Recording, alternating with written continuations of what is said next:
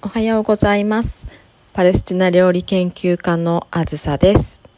皆さん、いかがお過ごしでしょうか？週末はね、台風もすごくて、あの、関東でも大雨が降ったりとか、台風のそれも影響だったみたいですけど、九州はもう大荒れになって、スーパーから物がなくなったり、本当に食料危機かなって思うぐらいの様子だったみたいです。で、週末はアジアンドキュメンタリーさんが配信しているドキュメンタリー映画を見ました。兵役拒否というものなんですけれど、皆さん知ってますか？今、ちょうどアジアンドキュメンタリーズさんで公開されていて、まあ、日本初公開ってことなんですけれども、まあ、現代はオブジェクターでイスラエルの作品です。で、どういった内容かっていうと、イスラエルっていうのは、海徴兵制なんですよね。18歳になったらみんな徴兵されるっていう、兵役につかなきゃいけないっていうような国のルールがあって、で、数年前までは、あの、ユダヤ教の超正統派の人たち、宗教の勉強をするのが彼らのお仕事だからっていうので免除されていました。まあ超正統派の人、わかりやすく言うと、うん、そうですね。男性だったら、あの、黒ずくめで黒いハットかぶって、髭がもじゃもじゃで、もみあげくるくるにしている人たち。もう、見、見るからにって感じ。でも空港とか行くとね、よく、いる、世界中のいろんな空港で見かけますけど、まあ、その人たちが、すごくまあ、ビジュアル的にわかりやすい超正統派っていう人たちなんですけど、まあ、彼らはね、あの、免除されていたんですけど、今は実は徴兵の対象になっています。まあ、それに対して、正統派の人たちは、反発していて、まあ、なぜかっていうと、まあ、ここすごい私ポイントだと思うんですけど、ユダヤ教は暴力的な宗教ではない。だから、徴兵に加わる、その、ミリタリーサービスに加わるっていうのは、神様の教えに反しているっていうのが彼らのこう、理論なんですよね。はい。っ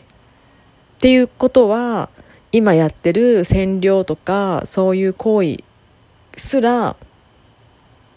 ねって感じになってきますよね。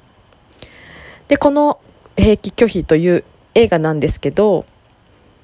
兵役の日、徴兵される日が迫った、こう、アタルヤという少女、18歳、高校卒業してなんで、まあ、彼女を追ったドキュメンタリーなんですけど、まあ、彼女のお家っていうのは、まあ、軍人のファミリーなんですよね。おじいちゃまもお父様もお母様もお姉様もみんなこう職業軍人。それで、まあ、だから軍があってミリタリーサービスに加わるっていうのがまあ当たり前でむしろ素晴らしいことっていうような風潮のお家で育った彼女が、まあ、どうして拒否することになるのかっていうのがこう追っていかれるんですけど、まあ、ここでやっぱり知っておいた方がいいっていうのは日本でも同調圧力って言葉があると思うんですけどイスラエルのこう兵役に参加するっていうのはもう本当にもう当たり前しないなんてことはもう本当日本の同調圧力とは比じゃないぐらい結構きついと思います。でもう本当に自分のキャリアも失うし友達も失うし家族の分断なんても当たり前だと思うんですよね。それが彼女はこう拒否するわけですよ。事前に例えば精神的なとか、なんかちょっと精神的な異常があると免除になるとか、あと宗教上の理由でとか、そういったので、まあ、免除してもらうことは、まあ、できなくないんですよ。まあ、そういった感じでしても、うん、結構厳しい。だから、本当にこの、自分で拒否をするっていうのは本当にこう腹が決まってないと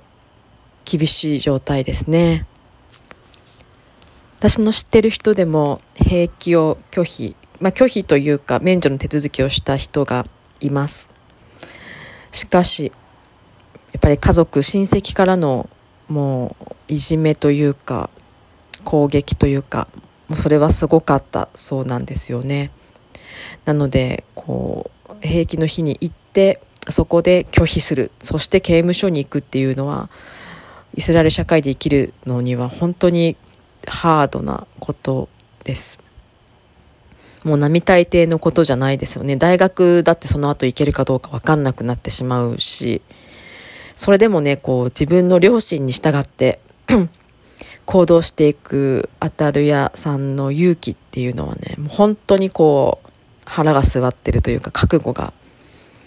もう私たちが想像できないぐらいの覚悟だと思います。で、まあ、この映画なんですけど、もう本当に私はもうずっと号泣している感じで、やっぱりこう、占領で家が、ね、パレスチナ人の家が壊されるシーンとか、まあ、その後の人々とか、で、やっぱりパレスチナに通う私としては、パレスチナ人の友達ももちろん多いんですけど、まあ、イスラエル人もイスラエルのユダヤ人の友達もまあいて、まあ、私と友達になってくれるぐらいだから、まあ、占領とか入植に反対している気持ちの人の方がもちろん多いんですけど、まあ、でももちろんみんな兵役についてちゃんとミリタリーサービスの仕事をして、まあ、納税みたいなもんですよね国民の義務なんで。でそれ終わってそれでもやっぱりそれがねちょっと懐疑的というかおかしいんじゃないかと思って、はい、テルアビーブにあるアラブ地区に通ってパレスチナ人、アラブ人と対話をしようとしたり、まあ、そういうことを活動している子もいたんですけれど政治にもすごく参加していたんだけれどもやっぱりなかなか国は変わらない。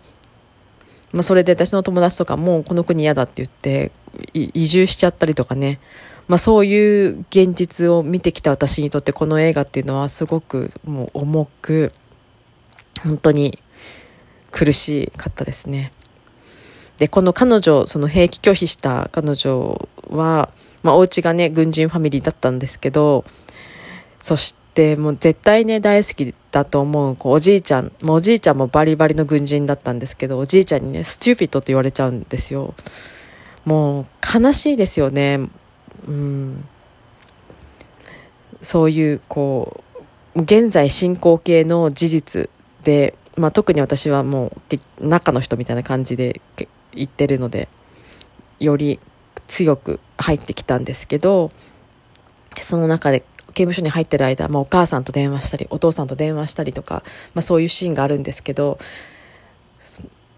兵役拒否する前に仲良くなってたパレスチナ人のお友達がいて、まあ、彼女より年上の男性なんですけどパレスチナ人の兄って自分で言っててで、その彼、うん、その友達が手紙を書くんですよね。で、最後にパレスチナ人のお兄さんよりって書いてて。まあ、釈放後、家族との時間とか、まあ、自分が本当に活動していく、こう、なんで兵役拒否したのか。で、今高校生の人たちがそれをどう思ってるかとかね、インタビュー受けたりとか、まあそういうことをやってるシーンがあって終わるんですけど、まあ占領とかそういう暴力はやっぱり暴力とか憎しみを生みます。まあ、そういうことをね彼女は身をもってこう感じて自分の行動で示していました。そういう本当にいい映画だったと思うので、ぜひ見てもらいたいですね。で、こういう話すると、他の国の人が口を挟むことじゃないよってよく言われたりするんですよね日本でいてでもこのこのことっていうのは、うん、別に他国が口を挟んじゃいけないことではないと私は思っていて暴力行為について暴力という手段で口を挟むっていうのは良くないけどやっぱり占領とか入植とかそういう暴力行為について平和的な道をこう探すとか暴力行為について見て見ないふりをすることは良くないし、ちゃんと見て、こうじゃないですかという提案をしていくっていうのは、他の国だからこそできると思うんですよね。まあ、意見が合わなくても嫌い合っていたって、まあ、こう理不尽な暴力による支配っていうのは本当に悲しいだけなので、あんまりいいことではないなって思っています。で、そうですね、こう、愛の反対は無関心という言葉がありますので、まあ、はっきり言ってイスラエルの中にある軍事的なもの日本の技術も使われてたりしますので私たちは全くもって無関係というわけではない当事者であると言ってもいいと思っています映画によっていろんなことを知れるチャンスアジアンドキュメンタリーズの配信している兵器拒否イイスラエルの映画でしたけども、とてもいい映画だったのでご紹介しました。また、え映画とか音楽とか面白い話があったら配信したいと思います。